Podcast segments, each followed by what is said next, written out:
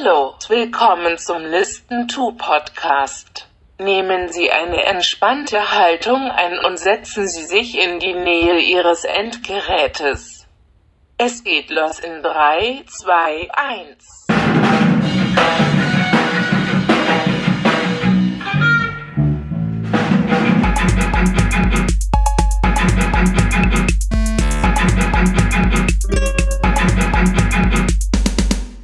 Jo, herzlich willkommen, liebe Leute, zu dem Listen to Musik Podcast. Das musikanalytische Quartett, will man meinen. Ähm, ja, worum geht's genau hier drum? Wir sind vier, vier alte Leute, die sich einem gewissen Thema verschrieben haben, und zwar der Musik. Und zwar Musik hören. Wir kommen alle aus der Musikwissenschaft. Und ähm, Musik ist ja nicht nur hören oder erleben oder selber spielen oder sowas, sondern es ist natürlich auch so ein bisschen klein mal aufteilen, mal zu gucken, äh, wie jetzt genau was funktioniert, wie die Musik überhaupt aufgebaut ist. Und ohne, dass ich mich natürlich verlaber, ich möchte natürlich nicht der einzige Pfeil in diesem Köcher sein, sondern ich habe noch hier drei andere drin. Und zwar. Hallo, hallo, Test, Test. Ja, ich bin auch da. Also ich weiß gar nicht, hast du eben gesagt, wie du heißt? Ich bin Lars. nee. Ich bin Jonas, hallo. Ja, das waren schon bin, mal zwei. Ich, ich bin Rafa. Ich ähm, finde das mit der ähm, Musikwissenschaften ist schon ähm, weit aus dem Fenster gelehnt, aber ja. Zumindest hat man es mal studiert. ja, es ist schon, ja.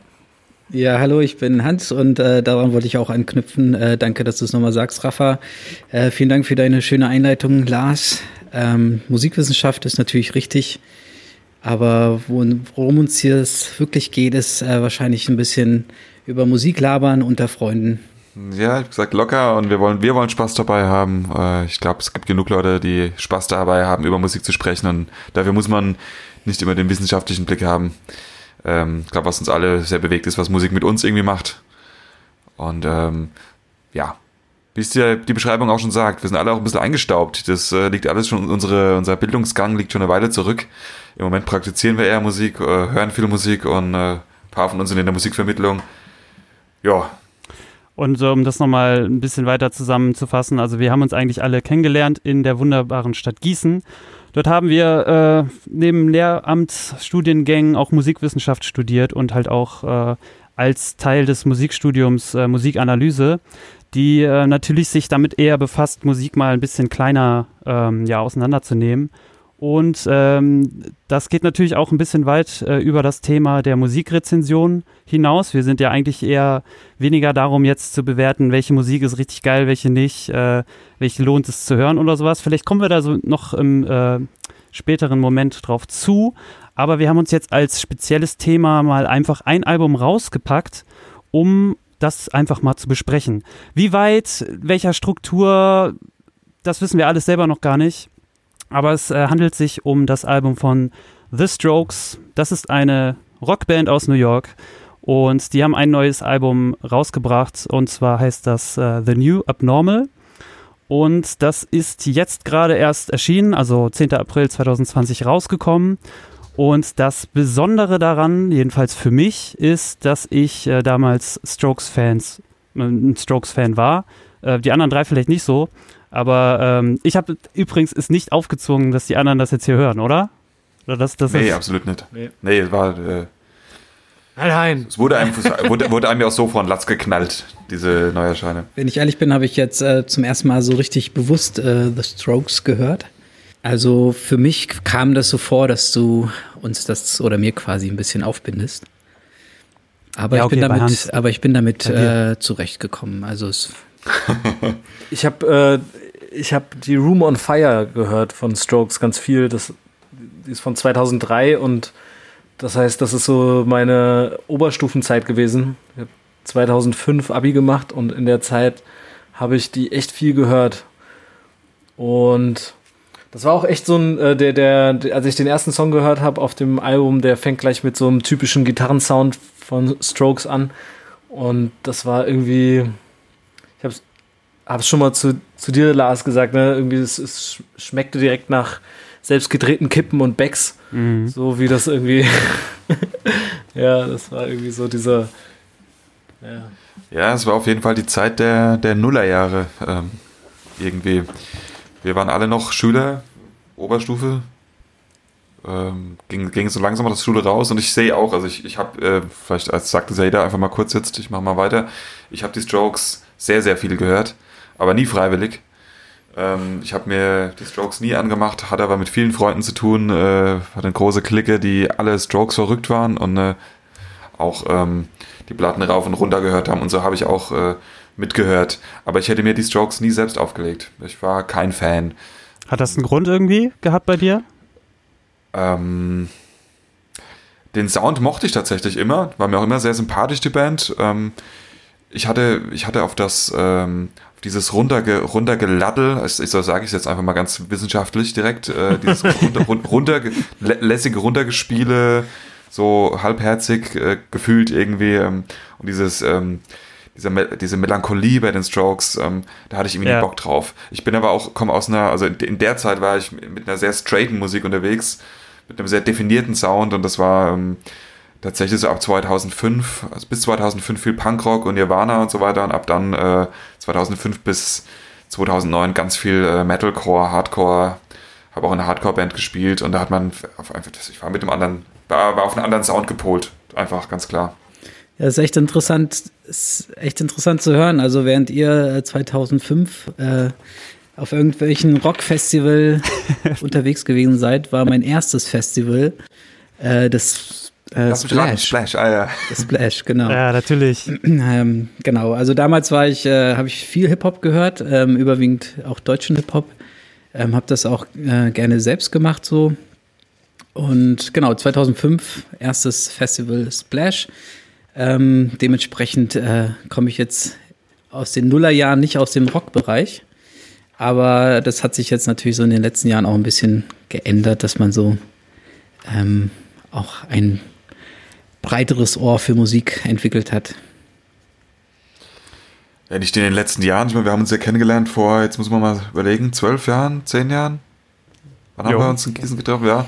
Äh, da, da habe ich äh, habe ich so, ich meine, der erste Eindruck zählt ja, Lars, als, als, als Brit-Popper irgendwie kennengelernt. Du kamst doch gerade aus England. Ähm, ja, ja, das ist wahrscheinlich falsch, schlimm, schlimm, schlimm, was ich jetzt sage, aber, oder, weiß nicht, ist es ist es okay, wenn ich das sage? Was, Indie-Pussy? Äh, ja, so ein bisschen, ja. ja. Kam es gerade so. Kam, äh, Wäre jetzt ähm, nicht das erste Mal gewesen. und, äh, und Hans natürlich als, als, als, ja, so. Der Rapper als ein Rapper, der aber auf der, auf der rechten Bahn geblieben ist irgendwie. und äh, mit der viel Ehre. Der Rapper. und ähm, aber auch unheimlich, also ich denke, äh, ich finde es immer noch nach wie vor spannend, Hans, wie, äh, wie jeder von uns, aber vor allem du, äh, dich auch äh, als einen aktiven, sehr offenen Hörer entwickelt hast. Ich hatte ja auch äh, gute Inspirationsquellen. Unter Und das nicht nur durchs Studium. Genau. Ja, ähm, wie man schon hört, das ist natürlich jetzt auch eine Zeit, äh, also jetzt gerade das neue Album ist für mich halt auch so ein Punkt, wo ich äh, überhaupt mal die Strokes wieder auf dem Schirm habe, weil mhm. ähm, für mich war damals, um nochmal nostalgisch da zurückzublicken, eines der Highlights eigentlich auch von dieser äh, Nuller-Jahre-Zeit, wo man so auf Festivals ging und so als Jugendlicher. Ähm, da war für mich besonders das ähm, Strokes-Konzert auf dem Hurricane Festival 2006 so, das habe ich nochmal nachgeguckt, wann das genau war. Ähm, da war ich, ich glaube, zum dritten Mal bei dem Hurricane und ähm, das, da waren die dann auch Headliner und so und das war eigentlich, eigentlich so schon so der, der, der, der Höhepunkt meines Fan-Daseins. Ähm, da, hat, ähm, da haben die Strokes schon das dritte Album rausgebracht. Ähm, Nochmal ganz kurz äh, zur Band überhaupt zurückzugehen. Also, ähm, Rafa, du hast das ja schon gesagt, Room on Fire, das ist, war sozusagen schon das zweite Album. Und die haben sich alle letztendlich äh, in New York zusammengefunden. Das sind anscheinend auch viele äh, New Yorker. Und das erste Album, Is This It? Das ist ähm, schon damals im Jahr 2001 äh, rausgekommen und ist so auch eines so dieser, ich sag jetzt mal, Indie- Alben gewesen und es gab, das habe ich jetzt auch nochmal nachgelesen, dass selbst das Room on Fire, womit ich da auch, glaube ich, vielleicht das erste Mal mit den Strokes in Kontakt kam und dann später äh, Is This It auch lieben gelernt habe, äh, galt damals schon so als äh, eine Art kommerzieller Ausverkauf. Da können wir vielleicht noch mal später ähm, zu kommen, ob das irgendwie ähm, Gehalt hat. Aber ähm, lass uns doch erstmal so ein bisschen über das Album sprechen, oder? Also mir ähm, fällt da gerade auf, also ähm, ich weiß jetzt nicht, wie, wie vielfältig die ähm, al alten Alben sind, aber gerade beim ersten Track ist mir so ein bisschen, äh, gleich so ein bisschen Indie, Rock, Pop äh, ins Ohr geflossen. Ähm, gerade dieses Verspielte, ich ähm, habe gerade so diese äh, verspielte Melodie im Ohr, die äh, von der Gitarre gespielt wird, als wenn jetzt ein Kind so na, na, na, na, na, na, na, na. Ähm, also da musste ich irgendwie so, also weiß jetzt nicht, ähm, wie es euch da geht, das äh, interessiert mich da noch. Ihr kennt die Strokes natürlich noch besser, aber da, äh, als wenn sie quasi zu den Quellen des äh, Indie-Rocks äh, zurückgehen, ähm, gerade gleich mit dem Essen-Track. Äh, was mich dann auf jeden Fall auch überrascht hat, äh, es gab viele andere coole Tracks auf dem, ähm, auf dem Album, vor allem mit Synthes. Da weiß ich jetzt nicht, inwiefern das auch bei den alten Alben der Fall war. Wie ging es euch mit dem ersten Track? Habt ihr euch da so an, an, an den Indie-Rock zurückversetzt gefühlt? Das ist natürlich schwer zu sagen. Das muss, muss, man doch, muss man doch kurz wissenschaftlich werden. Der, der, der Indie-Rock ist, äh, wissen wir ja, wie ich, ähm, Ja, aber an, ich, aber ich weiß, an welchen Indie-Rock du, Rock du, ich weiß, an welchen Indie-Rock du jetzt gerade denkst und an den denke ich tatsächlich auch. Also ich denke, äh, es musste auf jeden Fall als Strokes, also Strokes typisch erstmal gedudelt werden, so für eine halbe Minute. Das habe ich, als- also so- das war auch mein, erster Gedanke, als es losging. Ja, jetzt ist es mal, Aber- jetzt einmal richtig die Gitarre rauf und runter gedudelt. Aber dieses Verspielte, Melodie rauf. versteht ihr was? Ja, ja, genau. Und auch so dieses Edgy Badge Melodie, Mhm, so ein genau. bisschen, genau. Und dann, Ja, ja, genau. dann, Also, ja, ja. ja, Lars. Nee, Rafa? Ja, also es ist ähm, genau dieser Begriff Indie ist natürlich ähm, schwierig, ja. Also was, was soll das bedeuten, ähm, um einen Sound zu beschreiben? Aber genau das, diese, dieser Gitarren, diese Gitarrenmelodie, die du gerade äh, benannt hast, aus dem, das ist genau das, was ich meinte. Wo ich gesagt habe, ja, das ist direkt irgendwie für mich genau so ein Back, Backflash gewesen, irgendwie dieses, dieses, dieser Sound, genau diese Gitarre und die Melodie ja, so ein bisschen vers verspielt, ja. Und ich meine, der Song heißt ja auch, ähm, Adults are talking. genau, Ja, hm. also, ne, aus welcher Perspektive ist er also wohl zu sehen, ja. Das würde vielleicht, würde vielleicht ganz gut passen, ne? Also was mir als allererstes dabei aufgefallen ist, als ich den gehört habe, war, dass der Song eigentlich komplett untypisch für, so wie jedenfalls wie ich die Strokes in Erinnerung habe, also meine ich, mit einer Drum Machine beginnt. Ähm, Mhm. Stimmt. das ist halt, das ist halt so eine Sache, also jedenfalls meine ich, dass es eine Drum Machine ist, ähm, die halt ziemlich Strokes untypisch ist, äh, würde ich mal meinen, würde ich mal behaupten, aber gleichzeitig äh, gerade aufgrund der Gitarre, die dann reinkommt, ähm, und diese, diesen, dieser kleinen gespielten Melodie, die äh, einfach nur diese, äh, Hans, du meinst doch dieses Mhm, oder irgendwie so. Mhm. Ähm, und das, da kommt ja der Gesang da rein. Und bei dem Gesang ist dann natürlich irgendwie ganz klar, dass es hier der, ich will nicht sagen schon typische Strokes-Gesang, da müssen wir so, sowieso noch mehr drauf eingehen, was überhaupt der typische Strokes-Sound ist oder Strokes-Gesang ist. Aber da habe ich mich eigentlich ziemlich gut abgeholt gefühlt. Also einerseits äh, ist die Drum Machine jetzt auch nicht allzu krass elektronisch, also sehr digital scharf, äh, so glasklar, äh, sondern halt eher so ein bisschen, ich will nicht sagen dreckig, aber das würde ich jetzt einfach mal sagen, so. Und ich will erst recht nicht warm oder analog oder sowas sagen, aber ähm, es passt sich einfach ganz gut, es passt halt einfach ganz gut rein und äh, vor allen Dingen bei dem Gesang, was mir halt auch schon immer äh, auffällt, beziehungsweise für die Strokes eigentlich auch immer relativ egal ist, ist halt eigentlich, was der Sänger Julian Casablancas singt. Und äh, mir kommt es halt eher immer darauf an, wie er das singt. Und ich finde jetzt gerade bei dem ersten Track, der unterstreicht es das halt, dass er irgendwie so, ähm, ich habe selbst Textfetzen nicht im Kopf, aber ich habe nur in Erinnerung, dass er das halt irgendwie so dahin rotzt. Also sich jetzt nicht so anfangs vielleicht Mühe gibt zu singen oder auch, auch oft äh, sehr undeutlich singt, aber dass es dann halt eben dieses, ähm, dieses Coole einfach ist, was, was er irgendwie damit aus, aussprüht irgendwie. Genauso wie die Gitarren äh, in Kombination damit habe ich immer das Gefühl so, ähm, was die machen, ist schon sehr gut. Also die, äh, die geben sich schon so viel Mühe dabei. Es klingt aber so ein bisschen so, als würden die, als wäre denen das nicht so wichtig und die versprühen dadurch einfach so eine Art Coolness. also da war ich jedenfalls damals immer sehr, sehr angetan damit von.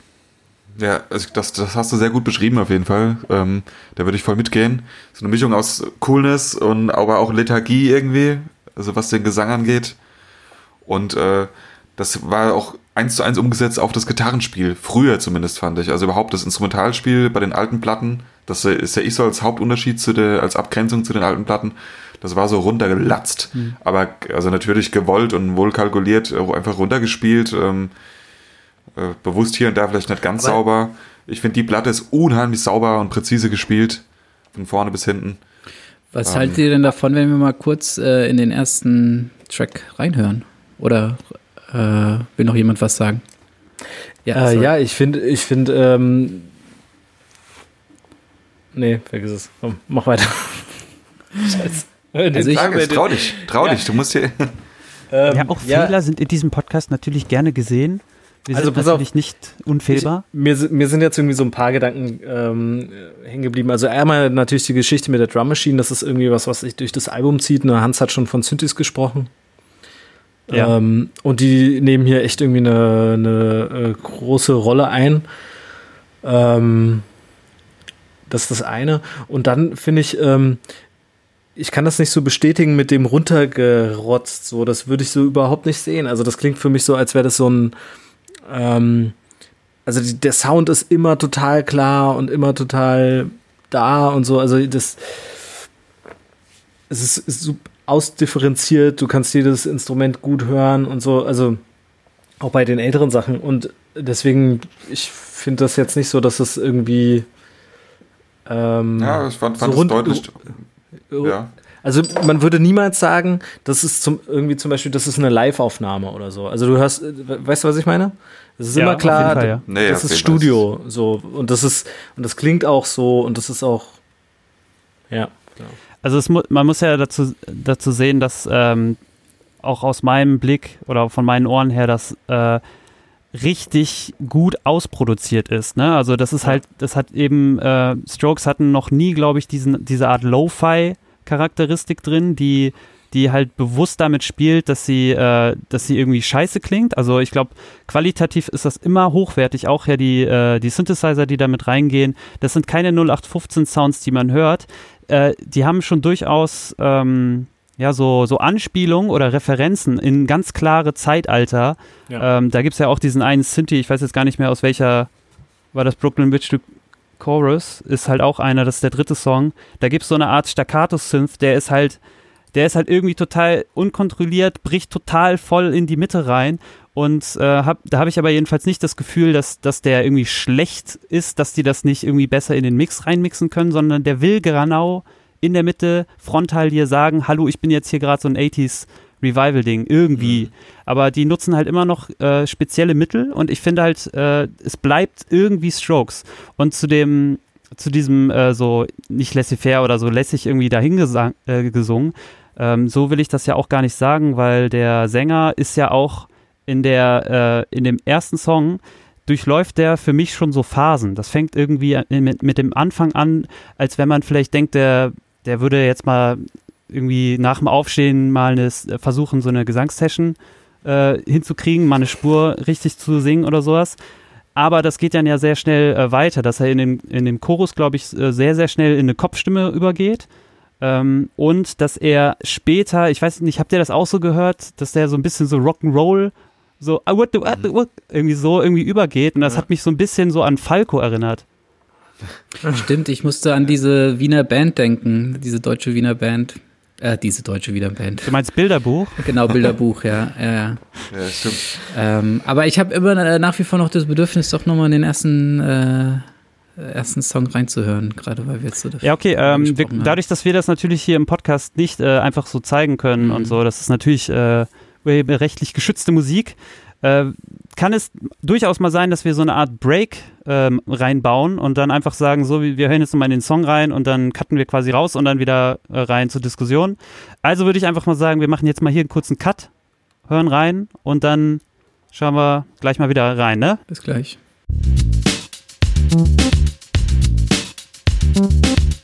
Ja, dann Hans, dann komm doch mal wieder rein. Ich bin auch drin. Hallo? Ja, du, du musst ja wieder Ach so. Rein in den Podcast. Ja, ja. Also Ich ich, glaube, äh, ich kann, jetzt- äh, kann, kann genau verstehen, was, äh, was ihr meint, so mit diesem, äh, ich glaube, Lars, du hast das gesagt, mit dem, ähm, da steht jemand morgens auf, äh, tritt direkt ans Mikro äh, und singt fast gelangweilt rein.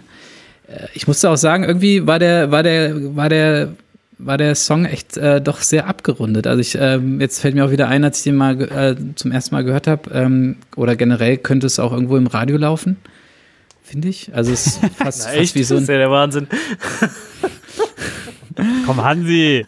ähm, naja, wenn man, wenn man halt die anderen, anderen Songs sieht, die sind jetzt nicht so, also es könnte irgendwo, keine Ahnung, irgendwie so ein, hier, kennt ihr ja die ganzen Radios.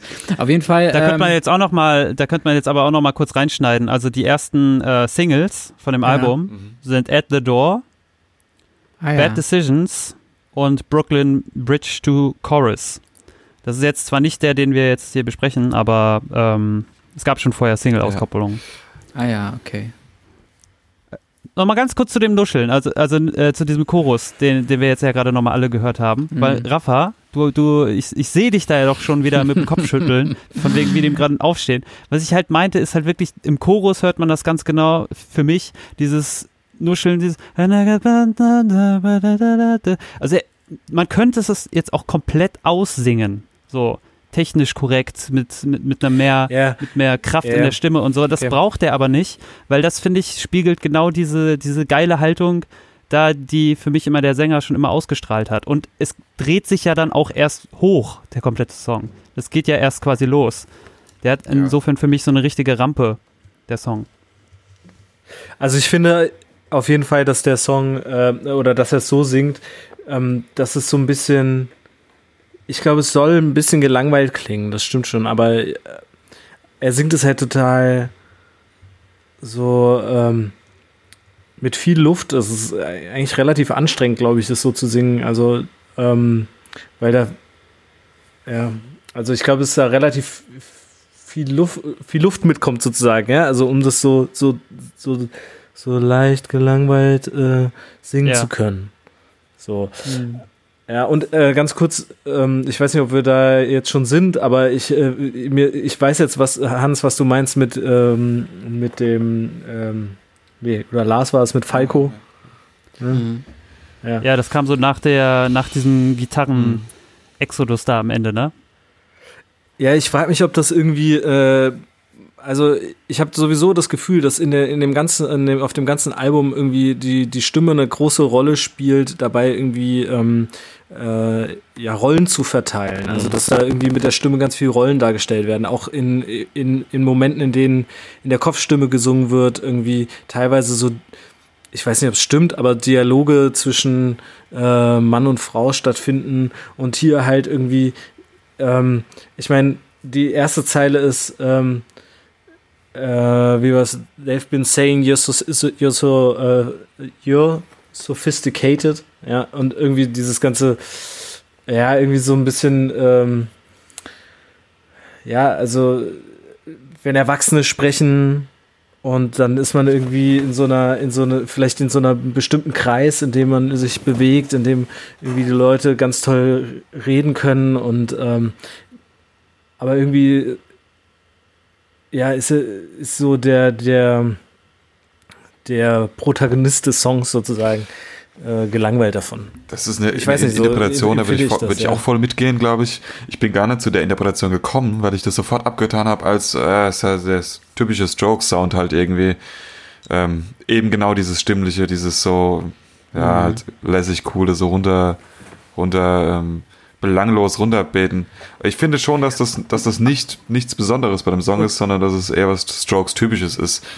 Ähm, Aber, aber, aber das ist echt was, was mir genau beim ersten Mal äh, hören von dem Album so aufgefallen ist, dass da total viel eben anders ist, als ich das irgendwie von anderen Strokes-Alben kenne, was die Stimme angeht. Also total, also gerade diese Kopfstimme, die ständig irgendwie Ja, in dem stimmt. Album Ja, vorkommt, die war mir jetzt nicht so geläufig. Und Nee, bei mir auch nicht. Genau, und, und dieses, dieses letzte, ja, wo er ähm, Oh, maybe not tonight, singt er die ganze Zeit, ne? Ja, ja. Oh, Ja, das ist dieses also Rock, Rock-Falco-Ding, was ich Fa- meine. Dieses Falco-Ding, ja. Und das finde ich klingt aber einfach total, ähm, das ist mir beim ersten Mal schon aufgefallen, einfach, ja, so arrogant. Äh, Ja. So, ja. Und das ist, ich glaube, das ist das, was ich meine. Ich glaube, da wird, wird einfach ganz viel mit der Stimme gespielt, um eben Rollen darzustellen. So, das ist, ja, muss Ich möchte also, zu diesem Punkt kurz was sagen, und zwar, das Ja, ist was, gerne. was für mich schon immer Strokes ausgemacht haben. Einerseits, ähm, das liegt halt auch an der Band. Ich wollte noch mal kurz sagen, wer da alles mitspielt. Also, also der Sänger, äh, über den wir jetzt die ganze Zeit reden, das ist Julian Casablancas. Dann gibt es den, ähm, die, es gibt ja zwei Gitarristen, das ist einmal Nick Valenzi und Albert Hammond Jr. Und äh, dann gibt es den Bassisten Nikolai Freiture oder Freiture, ich habe keine Ahnung, wie man den ausspricht, und dann noch äh, Fabrizio Moretti. Und diese Namen sind halt schon relativ bekannt, weil zum Beispiel der Vater von dem Sänger, der hat halt, äh, ich glaube, kommt der nicht vom Modelabel. Ähm, das heißt, der ist quasi äh, in der New Yorker Modeszene im- im Prinzip auch aufgewachsen, kann man so sagen. Und dann Albert Hammond Jr. ist der Sänger von dem, äh, von dem Sänger Albert Hammond und hatte halt auch sehr, sehr viele Hits. Ich kenne den ehrlich gesagt nicht so sehr, aber ähm, das ist jedenfalls was, der, also der hat sich auch schon etabliert und das ist halt auch immer was, was zu den Strokes, finde ich, dazugehört. Dieses rotzige, coole heißt, heißt aber auch gleichzeitig arrogante, snobbische, die, für mich waren das schon immer die reichen, coolen Kids, die sich alles leisten können, aber deswegen auch nicht quasi nach oben äh, sich arbeiten müssen oder sowas und deswegen äh, nutzen sie das als als Stil so, sie müssen sich zu nichts bemühen, haben, sind schon quasi da und sind die coolen New Yorker Typen. So, so war das für mich jedenfalls schon immer. Äh, So haben die sich für, für mich dargestellt in Interviews.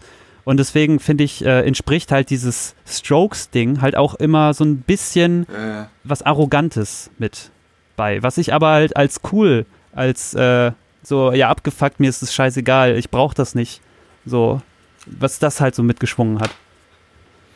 Nochmal zu den, äh, zu den Rollen, äh, die Rafa gesagt hat. Also ist mir auch gar nicht aufgefallen. Ähm, aber ich, ganz, ganz am Ende von dem Song äh, gibt es ja auch nochmal so einen Dialog zwischen den beiden Gitarren. Ähm, weiß Ja, das habe ich übrigens Ja. als Call and Response mir aufgeschrieben. ah ja. Aber da, da Also, das ist wirklich ja, so, auch einer gibt eine Melodie vor und der andere macht das so einfach so ein bisschen nach oder äh, tut da was dazu. Also das ist wirklich, finde ich, so ein äh, Hin und Her. Mhm. Und also nicht hin und her, aber so, halt das, so eine Art Call and Response, in dem die Gitarren miteinander äh, sprechen, sich Sachen, Ideen zuwerfen. Und das finde ich musikalisch halt höchst interessant. Und da möchte ich jetzt auch noch mal kurz drauf äh, zu sprechen kommen, weil das fand ich schon immer ausgezeichnet für die Strokes. Es sind zwei Gitarristen, aber man hat nie wirklich das Gefühl, dass sie so ganz klare Rollen haben. Also das heißt, der eine ist der äh, Soli-Typ, der, der die Licks immer spielt und der andere ist einfach so der, der klassische äh, Rhythmusgitarrist, der im Hintergrund seine Chords runter macht. Es gibt eine Tendenz, dass Albert Hammond Jr. eher der Typ ist, der äh, so die ähm, Akkorde und sowas eher so spielt und dann der Nick Valenzi, das, der halt eher so die, äh, ich sag mal, anspruchsvolleren Licks oder Riffs oder Soli halt spielt. Aber das gibt sich halt immer so, äh, das ist halt immer stark im Wechsel und ich finde jetzt auch gerade bei der Platte ist es so, dass die sind immer sehr stark hart nach links, hart nach rechts gepannt. Mhm. Also es Ja. gibt quasi immer ganz links die Gitarre, ganz rechts. Ja. Und damit sind die Rollen immer klar verteilt und die spielen ständig miteinander. Also es gibt nie so dieses eindeutige stimmt. Rollenbild von den zwei Ja. Gitarristen. Ja, das stimmt, ist mir auch aufgefallen. Also diese, diese, das so abzumischen. Genau. Das Ja, wäre das- jetzt auch nicht üblich. Wollen wir vielleicht mal auf die Riff- Produktion der Platte Ganz kurz, wir, wir äh, müssen auch gleich mal, glaube ich, von dem. Song mal dann auch äh, wegrücken und woanders hingehen, weil die Platte so interessant und so doch auch sehr vielfältig ist. Mhm. Äh, vielleicht noch ganz kurz, ich fand, äh, Hans, was du so da eben gesagt hast, mit äh, hat Radiopotenzial oder so, oder wie du es gesagt hast, das stimmt schon auch tatsächlich. Es ist schon, da ist schon was Wahres im. Radio Ich finde, das ist ein grandioser Opener, dieser, der Song, weil er ist echt äh, leicht zu verdauen, ist leichte Kost irgendwie und er gibt Strokes-Fans das, was sie hören wollen, irgendwie erstmal sehr schnell und trotzdem ist er, klingt er sehr erwachsen, also man will, man kriegt das, was man eigentlich hören will, nämlich einen, einen Stroke-Sound, der sich aber trotzdem so ein bisschen verändert hat, geht mit der Drum Machine los, wir haben den für, für meine Begriffe viel brillanteren Klang als sonst und ähm, am Ende dieses Songs, dieses Studio-Gelaber, ich weiß nicht, ob ihr das gehört habt, also das hat ja, das ist ja auch ziemlich witzig, ähm, Ja. Und das ist nicht Ja. das erste Mal, also das einzige Mal. Genau. Ich habe mir übrigens, äh, auch weil, weil du das gerade so sagst, Jonas, nämlich auch genau darüber Gedanken gemacht, ob es Absicht ist, dass der Song halt als erstes platziert ist, wegen genau all dieser Sachen. So dass du, so wie ich das auch gesagt habe, ne, du kommst mit diesem Gefühl rein, ah ja, Strokes. Und, und, ähm, ja. Man muss auch noch keine kurz dazu sagen, und da, ähm, da möchte ich vielleicht ein bisschen mehr auf die Produktion eingehen. Ähm, das ist ja nicht das Album nach dem dritten Album, was ich vorhin äh, meinte, dieses First Impressions of Earth, was äh, 2005 rauskam, Ja. wo die mit jetzt sozusagen ihr großes Comeback haben, sondern es gibt ja noch zwei Alben dazwischen und eine EP, ähm, die halt ehrlich gesagt bei mir eigentlich sowas von rausgefallen ist. Also irgendwie, das war ein anderes Zeitalter für mich. Ich war irgendwie so, die Strokes waren für mich auch nicht mehr so das, was sie mal waren, mehr oder weniger.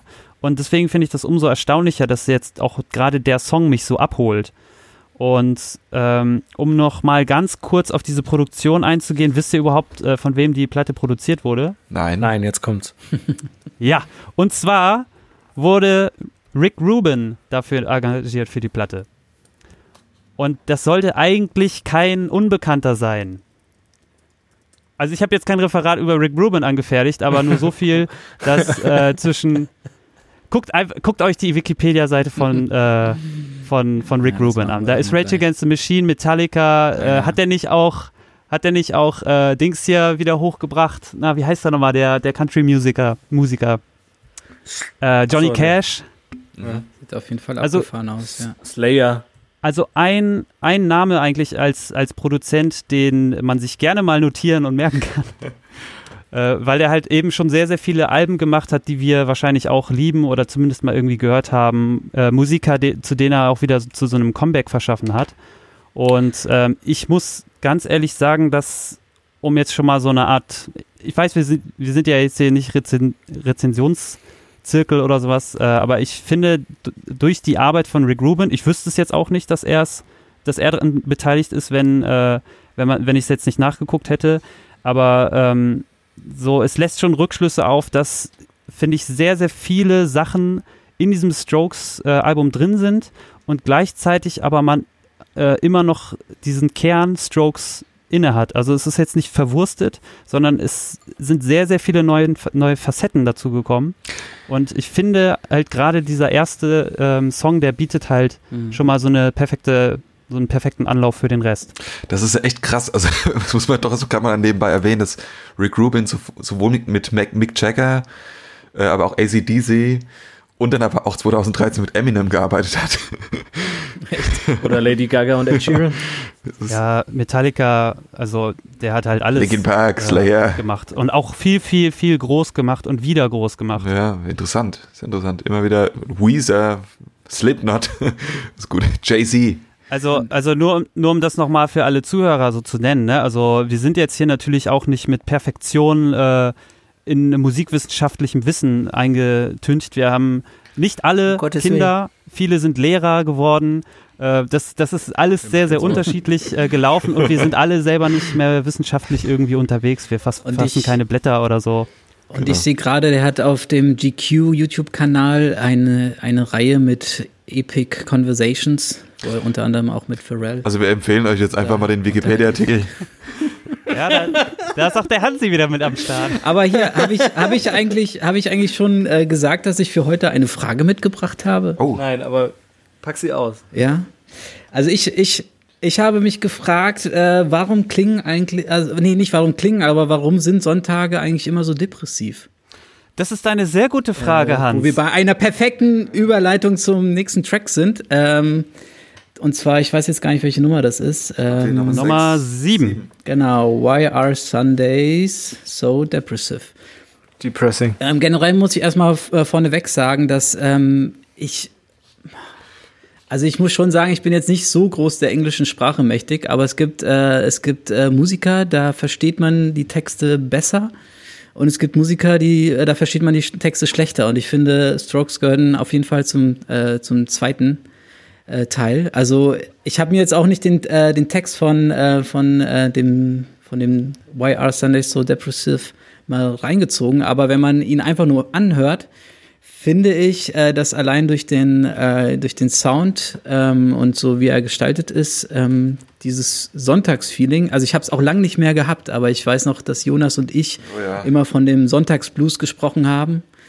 Ähm, vor allem während der Schulzeit, wenn es am nächsten Montag in die Schule ging und man hat die Hausaufgaben nicht gemacht oder keine Ahnung, irgendeine Klausur stand an. Also Äh, mittlerweile kenne ich diesen Sonntagsblues auch nicht mehr, aber ich fand es generell interessant, äh, dass jetzt hier äh, jetzt zumindest ähm, in, dem, in dem Song äh, das Gleiche empfunden wird und auch das Gleiche irgendwie verarbeitet wird. ich, ich, Und ich finde, es wurde äh, genau musikalisch echt gut umgesetzt. Genau, ja. also da möchte ich ganz kurz anschließen, wenn wir jetzt bei dem Song einfach mal sind. Von 1 zu 7.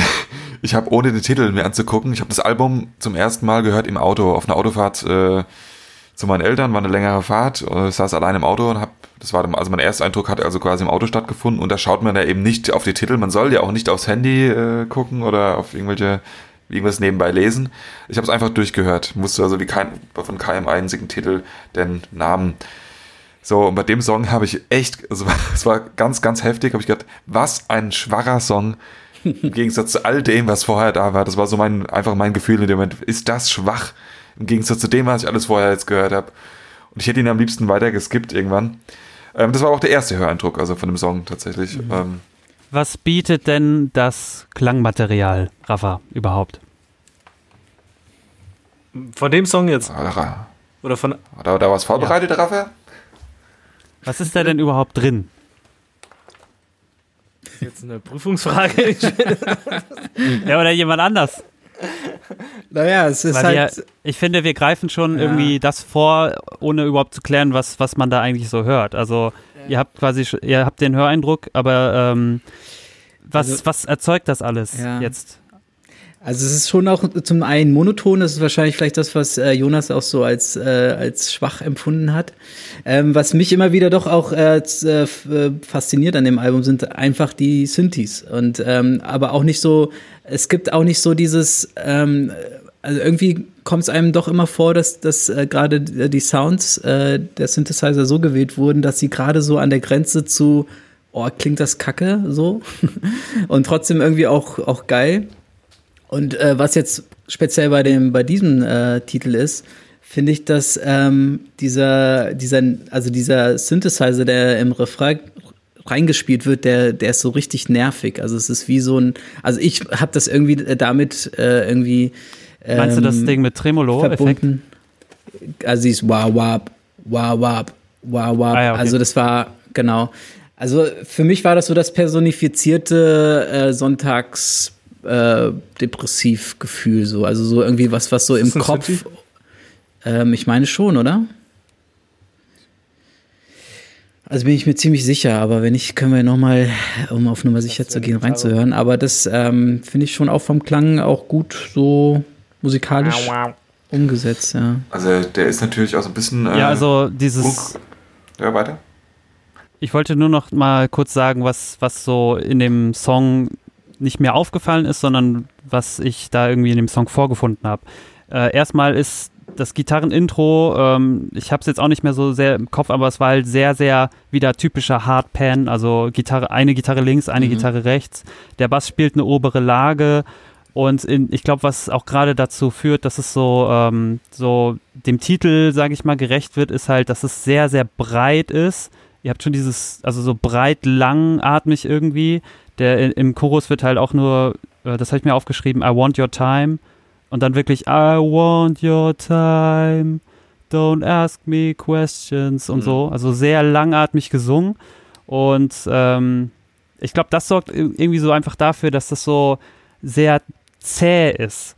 Was ich ja auch, auch wieder im Hinblick auf, die, auf das gesamte Album finde, dass die Songs ja auch alle extrem lang sind. Wir Mhm. haben hier, wir haben hier ja, ähm, das sind neun Songs und die Platte geht 45 Minuten. Und das ist halt für Strokes-Songs, Mhm. die eher so ein klassisches, ich sag mal jetzt Radioformat von dreieinhalb Minuten haben, ist es schon sehr untypisch. Und ich glaube, der Song geht halt auch sehr, sehr lange. Und äh, was mir halt auch noch aufgefallen ist in dem Song, ist halt, dass diese, die Drums und so, die sind halt schön offen, wenn das so in der Strophe ist und eigentlich ein, ich sag mal, ein chilliger Klang, dass man auch sagen könnte, man hängt halt irgendwie sonntags rum und man kann halt auch so ein bisschen lethargisch werden. Aber was mir am, am meisten ins Hirn gebrannt wurde, ist halt diese Solo-Gitarre mit so einem harten, harten Tremolo-Effekt ganz am Ende. Ähm, ich weiß nicht, ob ihr das noch auf dem Schirm habt, aber die ist so in meinen Kopf eingebrannt. Ähm, hat einen ganz harten Tremolo-Effekt und der ist halt auch so wieder, wo ich mir, wo ich irgendwie das Gefühl habe, Mensch, würde man da zwei, dreimal drüber hören, das kann einen so nerven, weil das so hart ja, ja. einfach reingemischt wurde. Aber es ist wiederum für, für mich ganz bewusst so vorne platziert, damit man halt irgendwie zeigt, ähm, das musst du dir jetzt anhören und das wollen wir dir ins Hirn ballern und das haben sie halt auch geschafft. Ja, dafür ist es tatsächlich wichtig, den Titel und den, äh, den Text und überhaupt äh, den Kontext zu kennen. Ähm, das muss ich an der Stelle einfach nochmal sagen. Der Song ist natürlich nicht schwach. Er ist für mich auf jeden Fall der, der typische Song auf einer Platte, den man gerne weiterskippt. Äh, so geht es mir ganz, ganz persönlich jetzt. Ähm. wie wie ging es dir denn dann weiter, Jonas? Du hast gesagt, du hast es im ähm, Auto gehört. Dann hast du gesagt, erstmal also, schwach und hattest du im Nachhinein einen Aha-Effekt, warum genau, er so ich habe mich erst später so mit dem, später mit dem Auto. Bist an der Raststätte angehalten ja, und musstest erstmal durchschnaufen. Dann, dann habe ich mir nochmal. Äh, also, es, äh, nee, natürlich habe ich mir ähm, dann wieder, wieder, wieder, wieder zu Hause mal äh, mich, mich erstmal so mit den Rahmendaten des Albums beschäftigt, was es da eigentlich so geht und ähm, wie die Tracks eigentlich heißen. Oh ja. ähm, und ähm, ja, habe mir die Texte angeschaut. Also wir haben ja, wir haben ja jetzt gerade einen ganz krassen Sprung gemacht, ne? Ja, ja.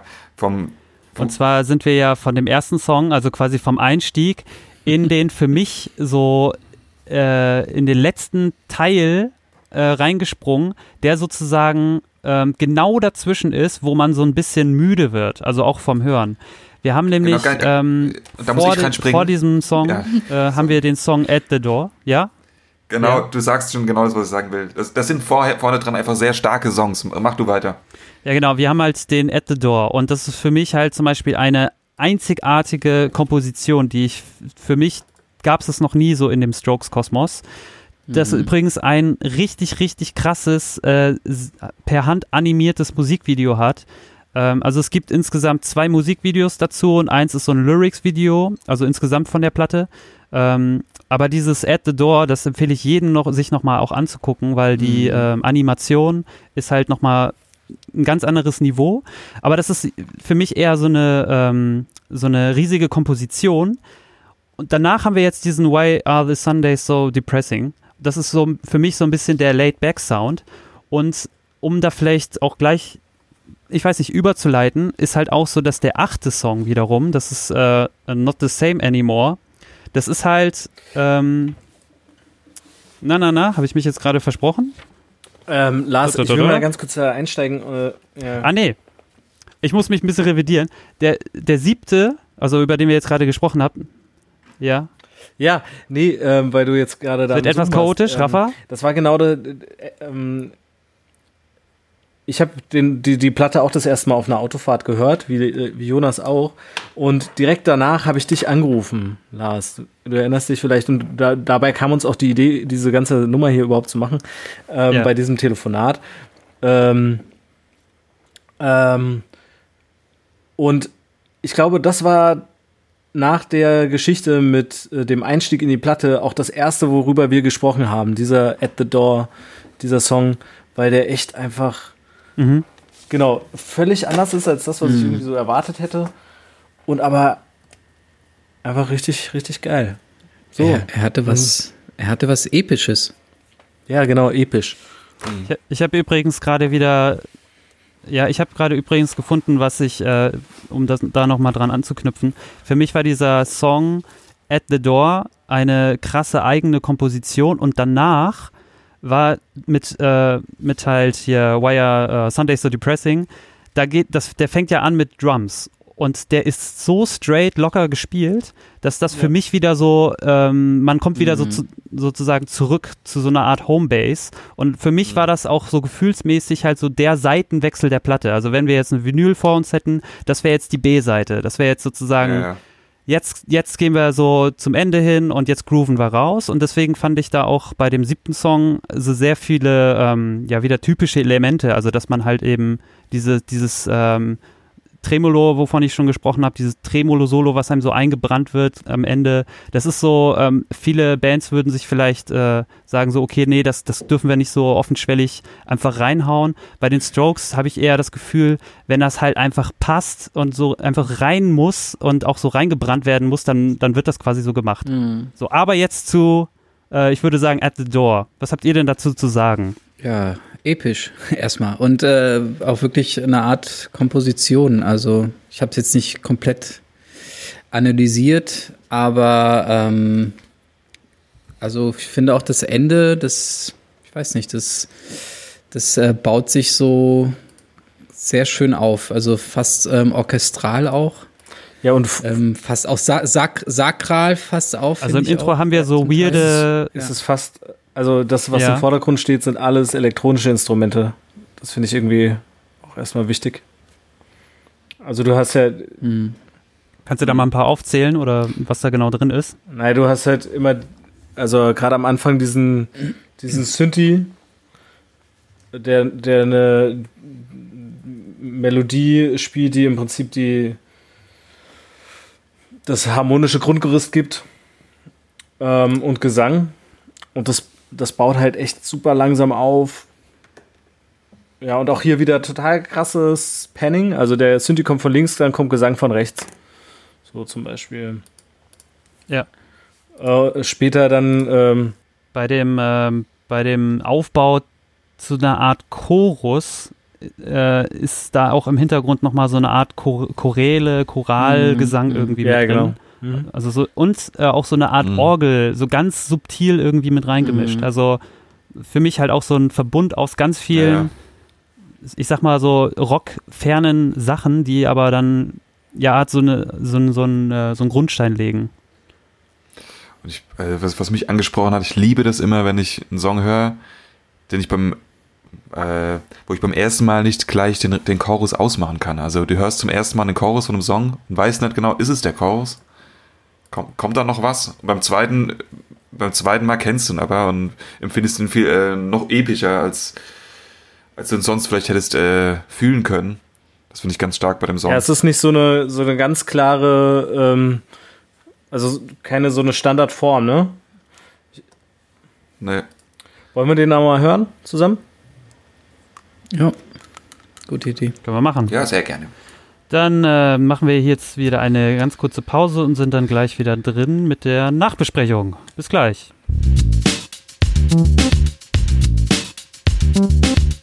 Und da sind wir wieder drin bei Listen to, dem Musik-Podcast.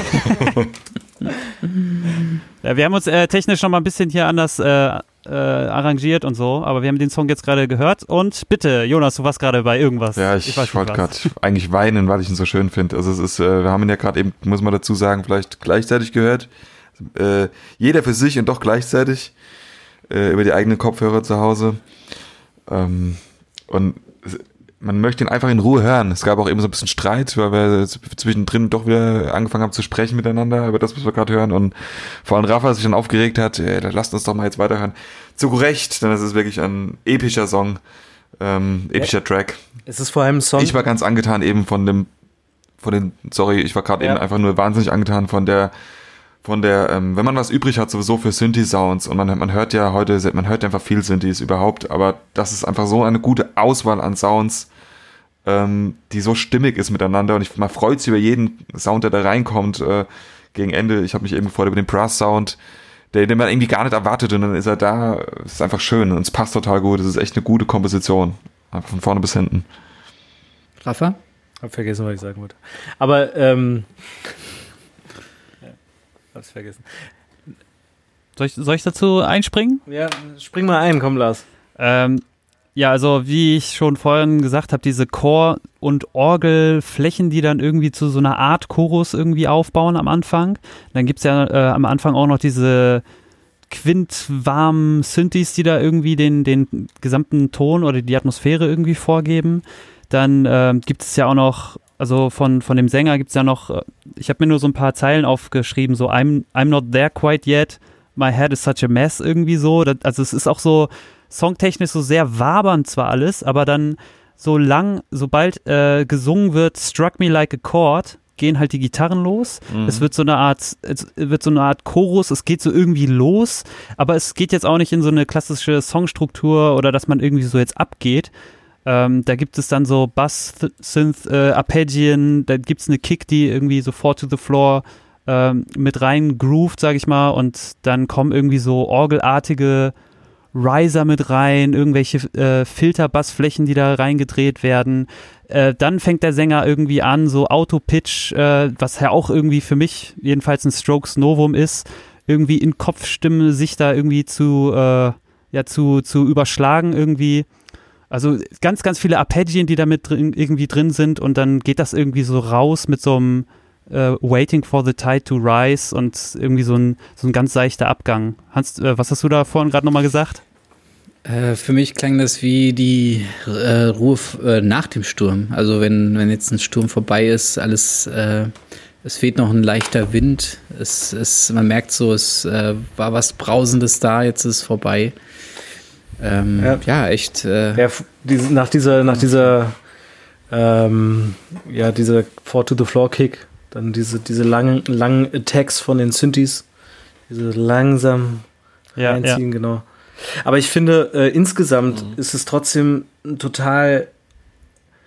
Also, ich finde, was Jonas gesagt hat, genau die Auswahl dieser, dieser Synthes, die ist einfach super gut getroffen. Es passt alles super gut zusammen und es ist es ist irgendwie total episch und man könnte meinen, es wäre total überlastet, überladen, aber das ist es halt irgendwie gar nicht. Und das ist ein Song und ähm, das war auch das, was ich vorhin sagen wollte, äh, Jonas. Ähm, ähm, den ich gerne noch lauter mache. Also das war wirklich so, wo ich das Gefühl habe, ich muss das ja. noch lauter hören, weil ich diese noch dieses zusätzliche Energielevel haben wollte.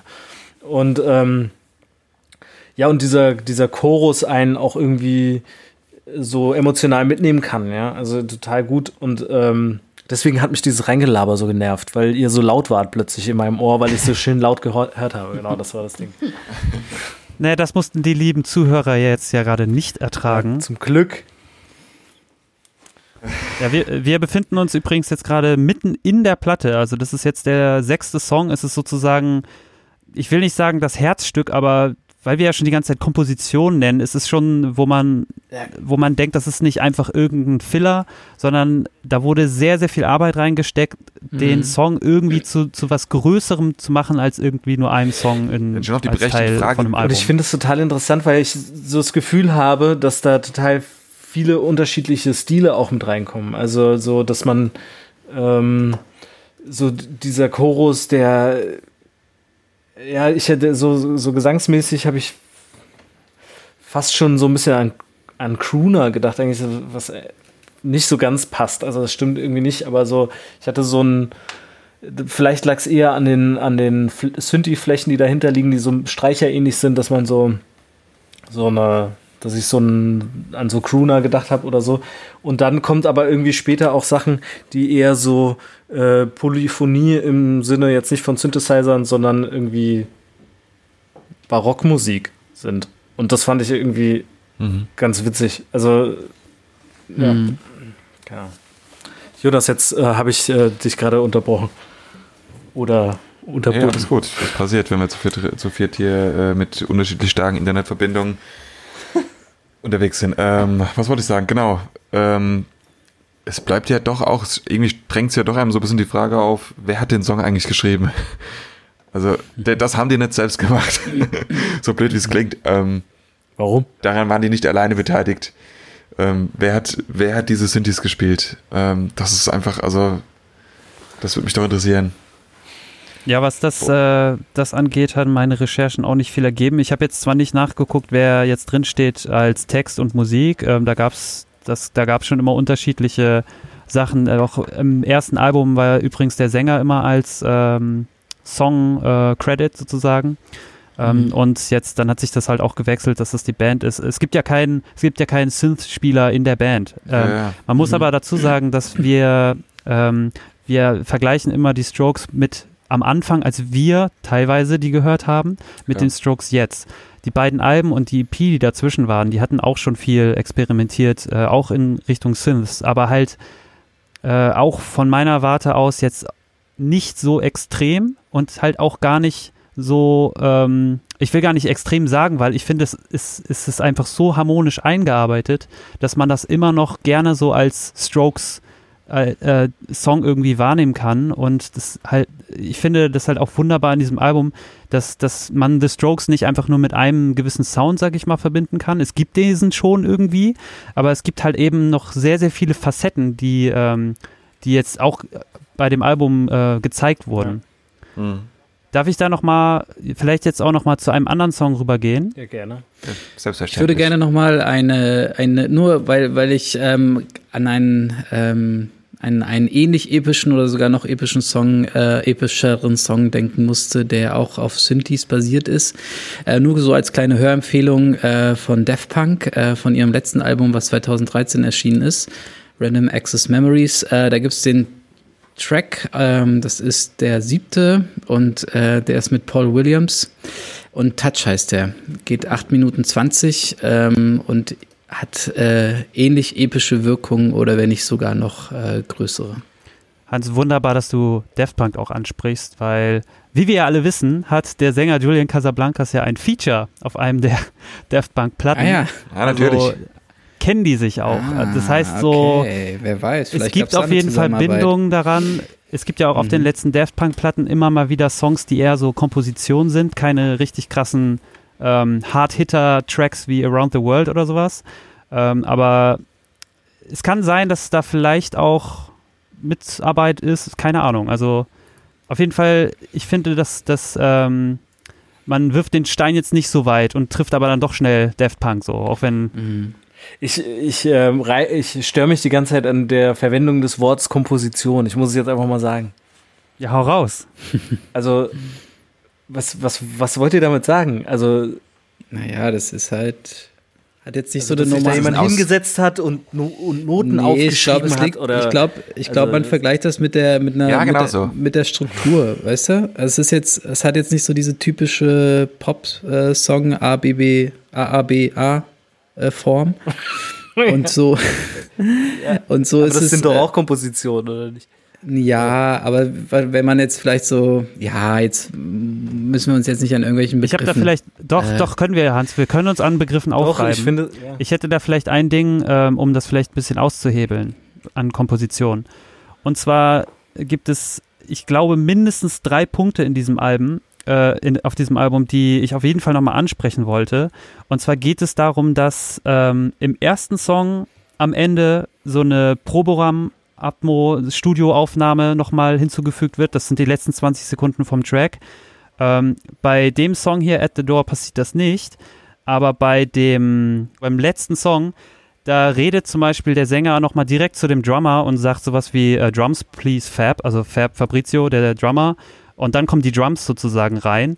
Und es gibt quasi Mhm. mehrere Stellen in diesem Album, wo am Ende nochmal irgendwas angefügt wird, dass es quasi so klingt, als würden die jetzt gerade mitten im Proberaum sein und irgendwie jetzt gerade eine Aufnahme fertig haben und dann wird noch so ein bisschen rumgejoked. Oder da gab es ja auch so einen bei Endless Summer, glaube ich, äh, gab es nochmal irgendwie so den Spruch, so The click was in you, Fab, oder irgendwie sowas. Weißt du, so von wegen der Drummer hat die ganze Zeit ohne Klick gespielt, also es ist trotzdem tight geworden. Und ähm, das Mhm. geht für mich in die Richtung der Komposition als Platte insgesamt. Das, das fügst du ja nicht einfach so rein. Du hast ja, du hast ja den Song jetzt nicht einfach entworfen und ups, wir haben die letzten 20 Sekunden von dem Track jetzt vergessen. Nein, ich finde, der ist da richtig reingesetzt worden, weil die, äh, die strukturieren ein Album so, dass es auch diese Stellen absichtlich mit drin bleiben, die, wenn man so will, Fehler.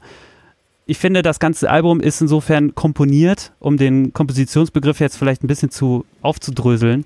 Aber ich, Aber dann würde ich ihn gerne nochmal so weit äh, erweitern, dass äh, wenn Dieter Bohlen einen neuen äh, DSDS-Hit komponiert? äh, macht, äh, das, ist, das ist dann auch Komposition, also wenn wir, wenn wir dabei klar. sind, ja. Ja, ist, Ich glaube, ich, ich glaube auch nochmal ganz, noch mal ganz anders, was unser, uns, Es ist keine, die, die improvisieren nicht den Rest ihres Albums. Ja, das sind alles ja. Kompositionen. Ja. Und, und trotzdem, und trotzdem glaube ich, Das war jetzt mein und Standpunkt. trotzdem glaube ich, ich meine, wir sind, machen ja auch alle so ein bisschen Musik nebenbei. Ich, trotzdem wissen wir, wie, wie oft was beim, beim Spielen irgendwie entsteht. Und wir, wir wissen es nicht, wie der Song entstanden ist, natürlich, der, der Track. Ähm, man hat aber so den Eindruck, der ist am, der ist ausproduziert, am Reißbrett Ja, entstanden. vielleicht, ja. Ähm, aber vielleicht ist es auch total falsch, das wissen wir nicht. Aber ähm, den Mythos, also das, so wie, wie, wie, wie wenn, du hast ja eben schön äh, da skizziert, irgendwie Komposition, da sitzt man mit einem Blatt Papier in der Feder und schreibt Noten. das, ähm, das ist heute halt einfach, ähm, dass da jemand sich viel Gedanken macht und nächtelang am Computer sitzt und was austüftelt. So, so das ist mein Mythos, mein, meine Vorstellung, wie dieser Song entstanden ist. Der ist nicht beim Jam, glaube ich, entstanden. Aber wer weiß, vielleicht ist es auch, äh, wer weiß. So, ich äh, Ist auf jeden Fall hingerotzt worden. möchte nur mal ganz kurz den, äh, den Zeitwächter spielen, aber ich äh, hatte den Eindruck, dass Lars noch einen Song auf seinem Herzen hat. Ja, ähm, nur kurz angerissen, aber einfach um nochmal so eine Art Facette mit reinzubringen, beziehungsweise äh, zu zeigen, an was mich dieses Album oder Teile des Albums äh, eigentlich erinnern. Ähm, das geht jetzt eigentlich auch über das ganze Album. Also ich habe schon vorhin gesagt, dass es halt dieses, diesen Falco Rock'n'Roll Touch hat. Ähm, es gibt einen Song und zwar ist das nach dem siebten, den wir besprochen haben, Why Are Sundays So Depressing, wo das ja auch schon quasi so ins letzte Drittel reingeht ähm, und dann ja langatmig wird. So ist der nächste Song, der achte, Not the Same Anymore. Der geht ähm, für mich von meinem Gefühl her, vom Hö- Höreindruck her, zwar in die Richtung des ersten Albums, Is This It, eher einfach gestrickt, komponiert, wie auch immer. Aber es ist sehr, sehr langsam auch wieder irgendwie, ähm, ja, so, so inszeniert worden. Es klingt so ein bisschen nach Trennung. Es ist irgendwie wehleidig. Und da habe ich irgendwie das Gefühl, es klingt irgendwie so ein bisschen wie so ein alter RB-Song irgendwie. Oder kein Blues-Touch, aber so dieses, dieses Herzschmerz-Ding. Vielleicht, wenn ihr da jetzt irgendwie nichts zu sagt, dann würde ich sagen, hören wir da nochmal ganz kurz rein. Wir müssen den Song ja auch nicht komplett durchhören. Mhm. Ja. Wollen wir das mal machen? Dann hören wir jetzt nochmal den Ja. äh, achten Song Not the Same Anymore und bis gleich.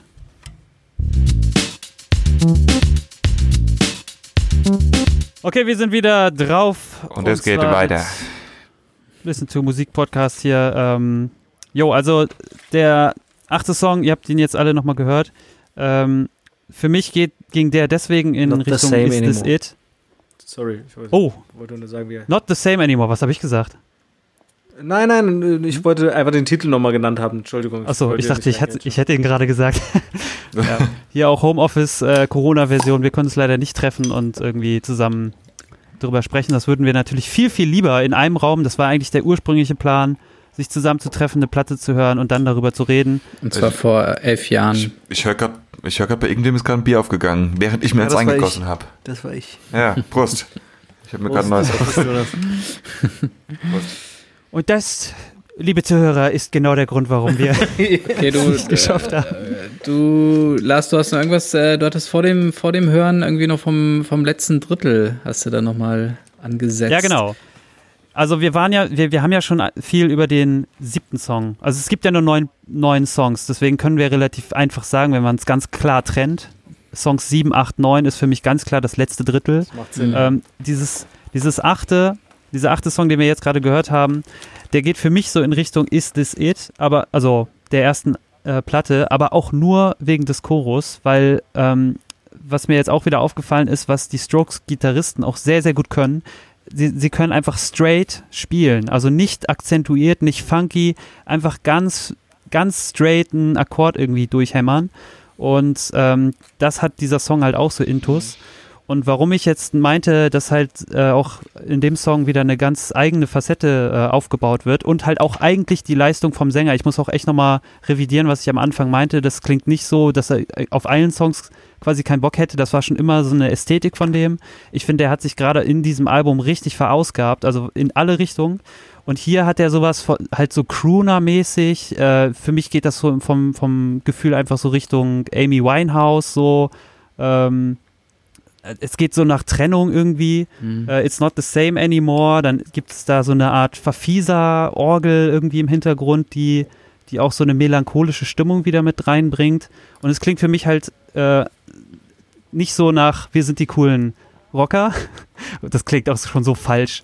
Aber ähm, es ist halt eher so ein, so ein Herzschmerz-Song, der halt aber, finde ich, wieder in die, in die Position der Platte perfekt reinpasst. Mhm. Ja. Und Es auch klingt, hier es gibt's klingt nicht falsch. Ich glaube, ich, ich, ich finde, man versteht einfach sehr gut, was du meinst, Lars, tatsächlich, äh, wenn du das so sagst wie eben. Sie sind halt erwachsen geworden. Vielleicht ist es das. Und nochmal ganz kurz untermauert zu diesem ganzen, ähm, wir sind hier die Neu New, Yorkie, äh, New Yorker Azi-Fazi-Truppe, die coolen. Man muss ja auch, äh, habt ihr, das Cover habt ihr ja schon gesehen, Mhm. ähm, aber das passt eigentlich auch so ein bisschen zu dieser, ich sag mal, zu diesem höheren, nicht arroganten, aber wenn, wenn wir jetzt zum Beispiel in, in, aufs Cover gucken, das ist halt von dem, von dem äh, Maler Basquiat, oder ich weiß nicht genau, wie man ihn ausspricht, aber ist halt ein afroamerikanischer Maler, der zu dieser New Yorker äh, Szene gehörte, ganz junger, ganz jung gestorben und so, und das ist halt ein Bild von ihm. Ne? Das ist quasi auch drauf. Das heißt, allein schon die Referenz dazu, ähm, zum internationalen Kunstmarkt, New Yorker Szene, ähm, Basquiat ist jetzt auch in den letzten Jahren, der ist ja auch schon Jahrzehnte tot, aber er ist jetzt auch nochmal, also die Kunst von ihm ist so in den letzten Jahren nochmal so richtig aufgeblümt und äh, gefällt mir übrigens auch sehr, ähm, das, weil es sehr, sehr schwierig ist, so ähm, einzukategorisieren. Und es gehört aber auch so ein bisschen eigentlich, finde ich, zu der, dieser Atmosphäre ähm, dieses ganzen Albums dazu. Das ist halt nicht einfach irgendeine Rockband, die ihr, ihre Ästhetik irgendwie weiter weiter ausführen, sondern ich finde, die haben sich irgendwie so gewandelt und wie gesagt neue Facetten hinzugefügt. Und das sagt für mich halt auch eben dieser vorletzte Song aus. Mhm. Der vorletzte und der letzte. Der Der, letzte, auch in ja. ganz besonderem äh, Maße. Also er Max. singt übrigens, er singt übrigens eine Zeile irgendwie Uncle's House, irgendwas und Violent Tendencies. Keine Ahnung. Ich wollte ich nur so von dem Trennungsgedanken. Ich weiß nicht, ob's und und ähm, äh, irgendwo heißt es doch ähm, äh, A child prisoner grows up. Genau. Die Zeile fand ich auch krass. Also Ah, Okay, ja. ich weiß nicht, ob es da irgendwelche Geschichten gibt, aber ist auf jeden Fall scheinbar ein heftiges Thema. Ich, Ja, ich finde halt äh, textlich, gerade bei den Strokes, hat mich das noch, nie- noch nie so sehr textfokussiert. Also mir war das eigentlich auch nie wirklich wichtig zu wissen, was gesungen wird. Geht euch das Mhm. auch so? Ja, total. ja, ähm, Ja, aber wir waren schon im, äh, im, im Aufbruch zu einem neuen Song, den du nochmal herausstellen wolltest. Jonas? Ja, ich habe gerade. Also ich musste, ich muss, musste sa ich muss sagen, ich äh, bin erst durch den letzten Song drauf gekommen, dass, dass die Strokes keine englische Band sind. ja, dann reden wir doch über den letzten Song. Eigentlich wollte ich das Ja. nämlich auch tun. Also genau, The Mets. Äh, Wie meinst ein, du das denn, Hans? Naja, ist ja ein äh, New Yorker Baseballteam. Ähm, und da musste ich erstmal, ähm, genau, musste ich erstmal, da bin ich erstmal auf den Gedanken gekommen, naja, nochmal zu schauen, äh, wo kommen die eigentlich ursprünglich her. Ja, Aber Jonas, du wolltest noch was sagen. Ja. Nee, ich wollte. nee, das ist einfach. Ähm, auch das ist auch, finde ich, ein Strokes untypischer Song tatsächlich für mich. Ähm, auch, also, ja, irgendwie setzt dieses Album so ein paar Marker, die irgendwie besonders sind. Das ist äh, der dritte Song, Bro Brooklyn Bridge to Chorus, über den wir jetzt so gut wie gar nicht geredet haben. Dann kann sie Sprung auf den siebten Song. Richtig. ähm, nee, es sind wirklich so ein paar Marker, die einfach Strokes untypisch sind, die, die, die, die irgendwie viel mit einem machen, Songs, die man oft hören muss. Eternal Ähm, Summer zum Beispiel auch. Aber Eternal Summer ist für mich übrigens so der, der Bilderbuch-Sound, so ein bisschen mit drin. Mhm. Okay. Jetzt ist die Frage, ich glaube, wir, ich weiß nicht, wir reden auch schon eine ganze Weile, ob wir uns den Song jetzt nochmal vornehmen wollen oder ähm, ob vielleicht einfach jeder nochmal ein Statement zu dem Album sagt, ähm, Mhm. abschließend. Äh, wir merken ja alle schon, dass das, dass das Album sehr viele Facetten hat und es viel zu entdecken gibt. Gibt es denn ja jetzt bei dem äh, letzten Song noch einen Punkt, der das quasi nochmal, der das nochmal bereichert mit, mit Argumenten, sage ich mal? Also ich finde, in Eternal Summer ist die These, die ich am Anfang äh, hatte, äh, aufgestellt habe. Dass Rafa, du bist jetzt gerade bei mir sehr, sehr abgehakt. Bei mir auch, da bin ich beruhigt. nicht. Das ist bei mir auch so. Jetzt besser? Jetzt ist gut, ja. Okay. Was war mit der These? Genau, die These, die ich am Anfang äh, ja so aufgestellt habe, dass irgendwie bei äh, auf dem Jetzt ist wieder weg. Jetzt auch nicht. Das ist ein schlechter Effekt. Lass mal das Ich Wort glaube, immer These wenn du weg. zu großen Reden kommst, dann kommt dir der Computer zuvor. Also die These vom Anfang, meine These war ja Keine dass- Chance, oder? Okay, Nein, leider nicht. dann lasse ich es, es, es soll nicht gesagt werden. Nein, ich meine, bei Eternal Summer hört man halt einfach äh, diese verschiedenen Rollen, die in der Stimme irgendwie sind, total deutlich. Aber wir können es nicht kommentieren. Also wir, wir haben davon nichts gehört. Ab der These war es rum. Also ich muss jetzt den letzten Song jetzt nicht ähm, unbedingt hören. Ich weiß nicht, wie es bei dir ist, Mir Jonas. fehlen echt. Ja. Also da habe ich tatsächlich, ich finde ihn ganz besonders, den Song nochmal. Ähm, Ah, ja. Ging es eigentlich euch. Ah, Nee, nee, ich wollte, nee, pass auf, aber ich müsste ihn auch echt nochmal hören gerade, eigentlich. Okay. Okay, nein, dann. Deswegen, ich, wir, Ja, ähm, wollen wir nochmal Ja, hören? los. Ja, Rafa ist irgendwie doch wieder bei ja, uns. jetzt, äh, Rafa ist drin. Ich ja. habe gerade noch ein bisschen Und, was über äh, Baseball gelernt in der Zeit. Okay. Ach ja. Ein langweiliger Sport. Naja, ähm, ja, auch der Song, äh, auch der Track, irgendwie keine klassische Pop äh, Pop-Song-Struktur, kein klassischer Pop-Aufbau. Ähm, wieder subtile Synthes, die irgendwie das Ganze schmücken. Unheimlich traurig, so geht mir es. Also es berührt mich irgendwie sehr, der Song. ähm, ob er das sein soll, weiß ich gar nicht, aber irgendwie macht er mich sehr traurig. Auf eine angenehme Art und Weise. Ähm, packt mich. Ähm, ja, ich mag, ich mag, äh, das ist vielleicht auch so ein bisschen mein Background, äh, Musik, bei der auch mal geschrien wird äh, oder geschautet wird. Da ist es noch weit entfernt von. Trotzdem äh, geht der gute Mann ganz schön aus sich raus äh, ab zweieinhalb Minuten. Ja, hallo, liebe Hörer, hier ist der Lars aus dem Schnittraum. Ich äh, werde es später noch ankündigen, aber ich habe äh, während dieser Pause vergessen auf ja, Record zu drücken. Es gibt Anfängerfehler, manchmal ist das halt so. Und ähm, deswegen, um diesen Fehler einfach auszugleichen, dadurch, dass meine Stimmanteile jetzt einfach fehlen, ich werde das jetzt einfach so zusammenschneiden, dass äh, man einfach die anderen hört. Also viel Spaß dabei. Letztendlich bringe ich da auch nicht viel mit in die Diskussion ein, dass es irgendwie so eine Melodieschaukel gibt in dem Song.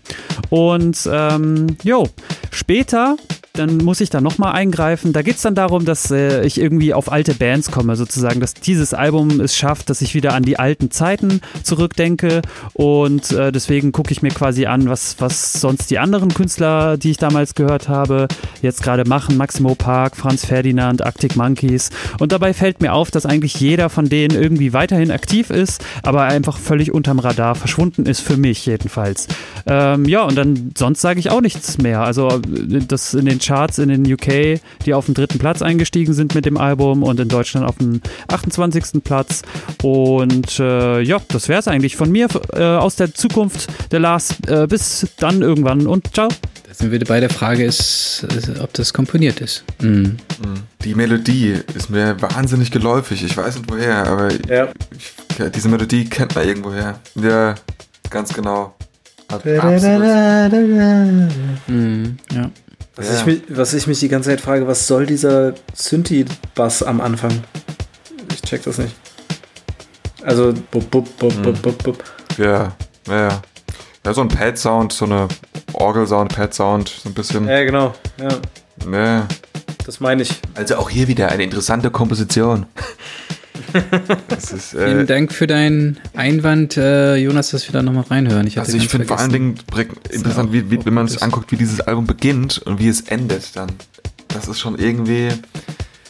Ja, die, die Platte geht mit, so mit, geht mit einem besonderen Gefühl zu Ende, finde ich. Ähm, Ja. Ich weiß nicht, wir sind jetzt irgendwie beim, beim letzten Song angekommen. Es gibt durchaus ein paar Dinge, die ich gerne noch besprochen. Also es sind halt noch zwei Songs, die über die wir nicht gesprochen haben, aber die ich nicht unwichtig finde. Aber ähm, ja, weiß nicht, ob wir es jetzt dabei belassen. Ja, das springt jetzt wieder so zurück und hin und her und das ist eigentlich kommt, wird es dem, dem Album nicht gerecht, weil wie, wie Jonas sagt, du hast und wie du es ja auch schon gesagt hast, Lars, man hat dieses letzte Drittel und man hat und man hat irgendwie eh so ein ähm, ja, so ein, so ein, ja, das, das trägt einen so durch. Ich habe das, ist auf jeden Fall ein Album, was, wo es sich lohnt, das von Anfang zu, nach Ende zu hören und nicht auf Shuffle zu drücken. Das wäre zum Beispiel mal, ne? Ja. Das haben wir, das haben wir jetzt gerade halt gemacht, irgendwie so. Ähm, das Ganz ist so genau. ein bisschen das Problem. Ähm, das ist richtig. Ja. Deswegen weiß ich nicht, also. Also, man, das ist auch für uns ja das erste Mal, dass wir es machen und auch, denke ich, gut, dass wir Kritik an der eigenen Methode üben. Ich glaube, das war ähm, heute schon gar nicht so. Ähm, irgendwie sind wir natürlich von einem zum anderen Song gesprungen. So passiert. Wir können uns nochmal überlegen, ob das richtig ist oder ob das, äh, ob wir das beim nächsten Mal vielleicht bewusst anders machen wollen. Wäre auch mal interessant. Weil gerade dieses Album, du sagst schon richtig, ist kein Album, mhm. das man auf Shuffle hören sollte.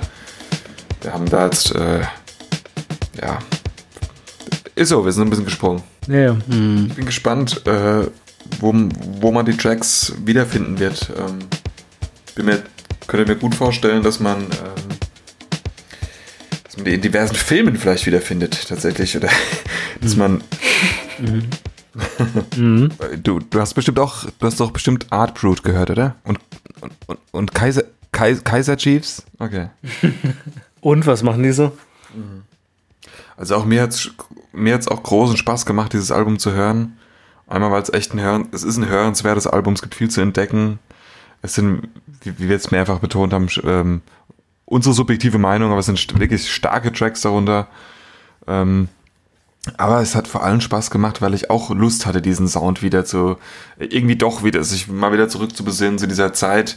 Das liegt jetzt doch schon eine Weile zurück. Äh, wir haben es am Anfang gesagt, für uns war es so die Oberstufenzeit, Schule, Schule, also das ist ja für uns, äh, äh, ja, Heute bin ich auch in der Schule, aber auf der anderen Seite als damals. Das ist ähm, schön, da mal wieder so dran zu denken und an, ich habe schon gesagt, ich war auf Festivals und habe mir bewusst nicht die Strokes angeguckt. Äh, habe ich in der Vorbesprechung gesagt vorhin. Ähm, aber hatte viele Freunde, die das gehört haben und irgendwie, ja, man war wieder zurück und tatsächlich mich bringt's dazu, diese Freunde mal wieder anzuschreiben. Äh, ich habe zu Großteil davon tatsächlich gerade keinen Kontakt mehr schon seit längerer Zeit und die mal anzusprechen, anzuschreiben, hey, hast du das Album gehört? Ähm, ich habe es mir jetzt ein paar Mal angehört und kann jetzt auch mal darüber sprechen, äh, was ich gerne mit dir tun würde. Ja. Und ich also glaube, ähm, ja, Hans. Nö, ich äh, mache erst mal fertig, dann wollte ich auch noch. Nein, es war auch deshalb, es war auch deshalb, muss ich auch mal sagen, Strokes haben für mich persönlich auch immer so ein bisschen was, ähm, habe ich vorhin schon gesagt, was lethargisches. Melancholisch ist vielleicht falsch, äh, habe ich glaube ich vorhin gesagt, ist eher so was lethargisches äh, worauf ich nie so Bock hatte. Es, das Album passte für mich jetzt aber sehr, sehr gut in diese Zeit. Also in den letzten Monat, Corona-Krise, wir haben jetzt Ende April 2020, ähm, habe es gerade halt jetzt gehört. Und irgendwie passt es gerade ganz gut zu dem, was man so, oder was ich so sehe und fühle. Und ähm, deswegen werde ich, wird das einen besonderen Stellenwert auch in meiner, äh, in meinem persönlichen Repertoire einnehmen, ja. Also ich fand das äh, Album ähm, auch als Einstieg ganz gut und zwar ich musste mich nicht an meine Oberstufenzeit so äh, habe ich mich nicht an meine Ober äh, Oberstufenzeit äh, zurückerinnert, sondern an die Studienzeit und zwar äh, durch die Horizonterweiterung, die ich vor allem auch jetzt hier durch den Freundeskreis oder durch andere Leute bekommen habe und wie gesagt, das ist jetzt nicht so meine typische Musik, ähm, hat trotzdem Spaß gemacht, mal das bewusst zu hören. Ähm, und ja, für mich werde ich das Album vielleicht mal so als Roadtrip-Album abspeichern, wenn man irgendwo mal länger unterwegs ist, äh, dass man das dann vielleicht auch mal ähm, am Stück hört. Und was mich nochmal interessiert, ähm, generell, weiß ich jetzt nicht, ähm, inwiefern das da auch nochmal Resonanz von außen gibt, aber was ähm, ich als Gewinn fand, jetzt auch von, von diesen fast jetzt ähm, zwei Stunden, ähm, einfach mal auch euren Blick auch auf diese Musik zu hören, euer Ohr auf diese Musik zu hören. Und was ich davon mitnehmen kann, ist äh, das, was Rafa gesagt hat, mit diesen äh, verschiedenen Rollen, ähm, die er in den, in den Stimmen gehört hat. Und äh, das wäre vielleicht beim nächsten Mal für mich ein Auftrag, ähm, da auch nochmal genauer hinzuhören. Ja, da etwas besser drauf zu achten. Ganz genau. Genau. nee, ähm, ich glaube, wir nehmen alle ein bisschen, bisschen Hausaufgaben mit. Ja, Rafa. Lehrer. Ja, ähm, ja, ich äh, hatte das, glaube ich, schon, schon gesagt. Ja, ist auf jeden Fall ein Album, was man sich irgendwie ganz gut durchhören kann. Und ähm, ich hatte direkt nach dem ersten Mal Bock, es wieder zu hören. Und das ähm, passiert mir oft, dass es mir nicht so geht. Und das fand ich schon ganz gut. Ich fand, es war für mich so eine, eine erfrischende Mischung zwischen irgendwie Erinnerung an Room on Fire, was für mich immer so dieses Strokes-Album ist, was ich halt einfach rauf und runter gehört habe. Und äh, von irgendwie neuen Sachen und ganz neuen Facetten und ganz tollen Kompositionen. Ähm, Ja, Ja. die Komposition. ja, wirklich. Also es ist echt. Äh, Ja, cool. ja, ich fand's cool. Also deswegen war. Ich möchte hier nochmal einen ganz kurzen Disclaimer machen und zwar habe ich äh, bei der letzten Pause, äh, es ist leider schon passiert, ich habe vergessen auf Aufnahme zu drücken. Im Ernst? Das heißt, die, äh, diese eine Sache, warum jetzt wahrscheinlich, ich glaube, Jonas äh, so komisch reingehackt ist, ähm, ich weiß noch nicht, wie ich es retten kann in der Endaufnahme, aber das wer werdet ihr jetzt bis dahin schon gehört haben. das wird eine lange Aber- Nacht für dich.